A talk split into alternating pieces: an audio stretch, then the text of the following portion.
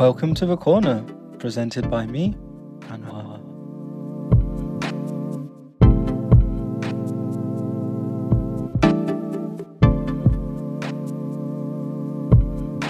Hi everyone, my name is Anwar, My name is Fatmun. and welcome to episode two of. The corner. Yay. So yeah, today we're just gonna have a um, a brief little chat about genres. Genres. What's genre? so types of music. So um, let's get into it. So yeah, Fatmun, what um, what genres are you into nowadays? um, I would say I like everyone. I listen to R&B, instrumental, or like pop music. Hmm, pop music. I haven't listened to pop music for a long time. I guess because I don't listen to the radio that much, so I don't, and I wouldn't really know. Like last week, I spoke about the charts. I have no idea these days what's on, what's number one on the charts at all back home. Um, but Change very fast. Yeah, they do. Mhm. So, what um Chinese pop artists should I know about, or do you know? Um, I will introduce my favorite singer to you. Mhm. Um, Jam. Heard of her? Yeah. Um, or like some band like My Little Airport.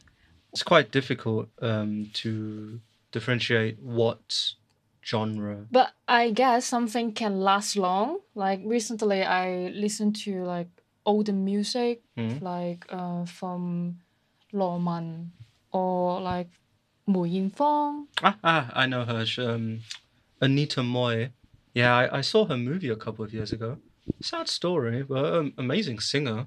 Yeah, I'd um, I've been trying to get into that generation um music, like canto pop music.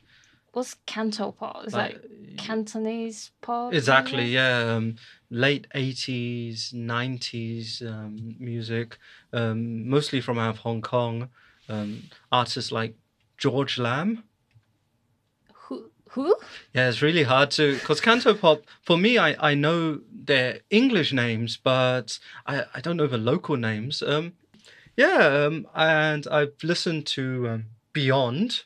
Yeah, it's very famous, popular.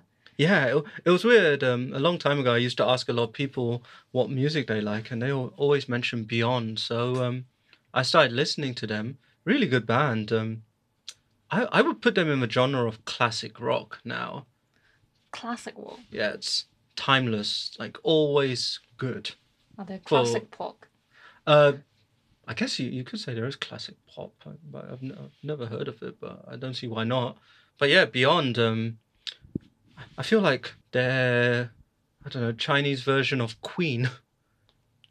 It, it feels Alright, like yeah. that, like that very Alright. classic rock band from like the early, Queen is very yeah, like timeless. yeah, it's just timeless music. Um, but yeah, so I'm trying to get into more um, local music. It's interesting to learn, and yeah, I wonder what's popular nowadays, though. Um, actually, I would say like hip hop. Yeah, I've, I've noticed hip like, hop's a lot of becoming TV show. yeah, it's becoming very mainstream now. There's um, I saw what I saw the rap of China. I've seen that a lot of dancing. Um, dancing shows like especially popping music. Um, yeah, so yeah, hip hop's become quite mainstream. Um, And also, I would say like recently that uh, they have a lot of opportunity for like some underground band to go like to show into public or introduce to the public. Yeah, yeah. Um, I'm I'm noticing a lot of gigs getting promoted nowadays, um, gigs or, or shows Mhm. for um, like especially indie rock bands. So um, yeah, I feel that like I said last last episode, the music scene right now, especially like post COVID, is growing a lot. And those shows introduce a lot of different genre to to me. Mm. like um like some folk music or like some uh il- il- like electronic. electronic yeah Yeah, well, electronics big now. If you if you want to go in the nightclub. something like that yeah play with it like more instrumentals Oh not right. instru- uh, experimental Oh, do you mean like way. like producing electronic music Yeah. with um like computer equipment? Yeah. Ah, nice. Yeah. That's always good to watch. I, I'm interested in producers. Yeah, and pro- producing music. Genre is always a funny thing to talk about because there, there's, there's thousands of genres.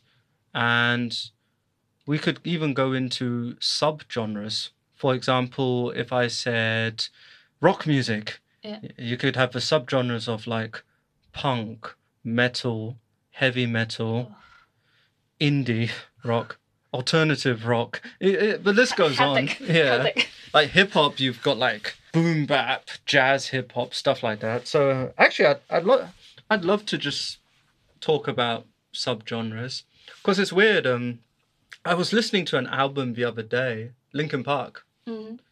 and what genre would you say Linkin Park is? Pop. No, No. no. And it's difficult because you can't. A lot of music you can't just say it's just genre. It's like you have to just play it by ear, I guess. It's difficult. You need experience. Like you listen, you need to listen to a lot of music, and you know like how they, m- what make the music to that drama. Yeah, I guess, and you need to have a structure as well. But yeah, you know, music is all just just keep listening, I guess. But for me, make it make it simple. It's like just listen to it and then enjoy the music. well, that's that's what it is. Like lots of lots of times you listen to something, you don't even know what genre it is, um, but you still enjoy it. That's true. Yeah, you don't have to know the genre to like the music. But yeah, so yeah, that's a little chat about genres, and yeah, hopefully next time we can chat about subgenres. Actually, I want to chat about producers because producers are always a good thing, especially that I'm a bit of a hip hop head, so um, I do like hip hop producers. But yeah, that's for another episode, I guess. All right, thank you very much, everyone. That is another episode of The Corner. Thank you. And Thank please check the notes for the script and some other information. Thank you. Goodbye.